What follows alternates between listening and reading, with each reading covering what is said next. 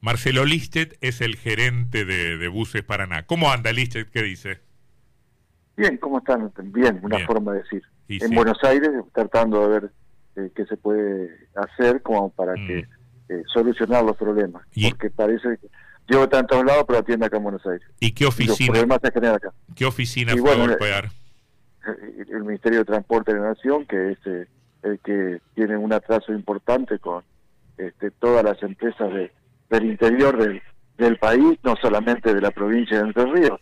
Este, así que, bueno, estamos intentando ver si podemos llegar a alguna solución mm. para no producir este, el corte de servicio eh, por no poderlo hacer eh, por cuestiones económicas, porque no estamos pudiendo, este, primero, eh, pagar el sueldo de los sueldos del personal y segundo, el mantenimiento de la flota, porque se hace imposible porque no tenemos los recursos. ¿Pudo hablar con alguien? Sí, sí, nosotros en la federación este, estamos en diálogo continuo con el, el agente del ministerio, el agente del ministerio eh, eh, eh, tiene acotada también de acuerdo a los recursos que le envían de economía, ¿no? Es decir, todo, todo sale de un de un solo bolsillo y cada ministerio pide sus fondos, pero también lo que tienen que enviarlos son el ministro de Economía. Y si no aparece la plata, no pueden pagar. Eh, efectivamente hay demoras de la nación, sobre todo. Pregunto si estamos frente a un problema de coyuntura o es parte del problema estructural del transporte en la región y en Paraná particularmente. No, no, no, es, estructural ya, porque, eh, a ver, eh, esto nace en el año 2018. Hasta el 2018 había un solo subsidio que salía desde la nación, desde la nación y iba a parar a las empresas y no había tanto desequilibrio entre lo que es el AMBA y lo que es el interior del país. Hoy eh, realmente se ha agudizado, se ha agudizado, estamos, el interior del país está cobrando el 12% de lo que son los subsidios eh, de, todo el transporte del país. Mm. Eh, únicamente el 12 va a parar al interior. Y hay un, un problema también que no se puede renovar las unidades por un costo eh, que es realmente la inflación ha golpeado eh, en el, tema de repuestos, eh, que están dolarizados porque los coches son todos importados. Mercedes-Benz tiene fábrica acá, pero todos los repuestos vienen de Brasil.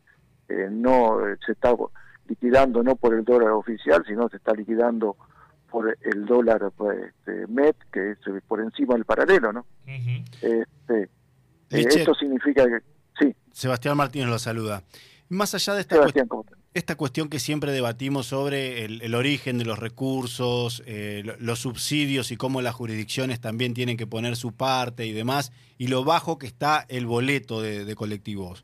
¿No se puede pensar o no se piensa entre FATAP, entre los empresarios, digamos, y el, el Ministerio de Transporte, alguna solución superadora a lo que es el sistema de transporte en la República Argentina? Bueno, nosotros lo planteamos siempre, eh, porque hay que mirar el futuro y, bueno, lo que pasó, pasó, pero es a ver cómo se sale. Eh, se sale se sale con inversiones, se sale con créditos, eh, con créditos blandos para la industria, para el transporte, como tiene Brasil, como tienen otros países, porque gran parte de los costos que la gente lo tiene que pagar no los está pudiendo pagar eh, es coyuntural, eh, entonces eh, habría que buscar alternativas. Y la alternativa es, primero, ver si es un servicio público y que no esté cargado con tantos impuestos. Mm. Este, también el gobierno necesita recaudar, es decir, esto es, yo creo que es, hay que sentarse, ver qué, qué, país vamos a tener de acá para adelante y no hacer, no llorar sobre ya lo defamaba, ¿no? Sí, sí. Nosotros, nosotros abríamos el programa comentando un informe que sobre federalismo fiscal se publicó el fin de semana en La Nación y hay un par de gobernadores, Morales y Schiaretti, que dicen uno de los problemas a resolver es justamente este, ¿no? La de, la de, el desequilibrio en los montos de los subsidios, ¿no? Porque hay un país pensado en términos políticos y electorales, este, por, por la densidad demográfica, para el AMBA, ¿no? Eh, pero en todo caso le pregunto, Listet, eh, esta medida de suspender el servicio nocturno, ¿a cuántos choferes afecta? Y bueno, este, en principio va a afectar eh, a unos 14, 15 choferes, porque el servicio nocturno es desde las 22 horas, no las 21, ah, es de las 22. Nosotros, nosotros este, analizando el movimiento de la ciudad de Paraná, veíamos que no es como en otros lugares, eh, Paraná tiene un movimiento eh, hasta las 22 horas masivo, hasta las 22 horas masivo y a las, y a las 21 de lo que la federación hace, hizo un reconto de todo cómo son los movimientos en, el interior profundo y se hizo un promedio. Nosotros, eh, y dejó supeditado a cada región que tome las medidas de acuerdo a la idiosincrasia. Este, realmente eh, no es lo deseado, eh, pero yo quiero aclararte algo más. Eh, no es solamente la nación. en la provincia de Entre Ríos tenemos grandes problemas y una de las más perjudicadas es la ciudad de Paraná. nosotros hemos hecho presentaciones al gobierno provincial porque el gobierno provincial ha distribuido de una manera no equitativa los fondos facilitando, dando dinero que corresponde al transporte urbano, al transporte urbano, que no está alcanzado por los subsidios nacionales. Ah, por ejemplo, me parece un detalle, perdóneme, me parece un detalle muy relevante eso. Acá yo veo una cifra de 120 millones de pesos, pero... Exacto. Bueno, claro, pero a ver, si usted dice que el transporte interurbano no está alcanzado por ese régimen de subsidios y la provincia entregó a ese sector, estamos hablando de una malversación de fondos. Bueno, nosotros hicimos presentaciones. Primero, vamos por la vía administrativa. Todo esto, te imaginas que quien conoce un poquito, eh, hay que acabar la vía administrativa para terminar la justicia. Eh, nosotros vamos a, hemos hecho, hoy estamos ya con el recurso eh, al gobernador, al gobernador.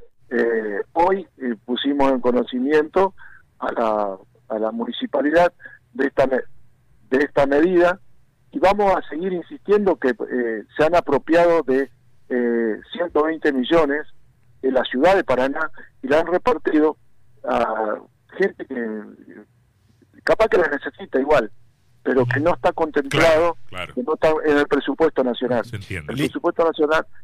Liche, eh, eh, Usted decía que son unos 15 trabajadores los afectados en el, servicio nocturno. ¿Qué va a pasar con estos trabajadores?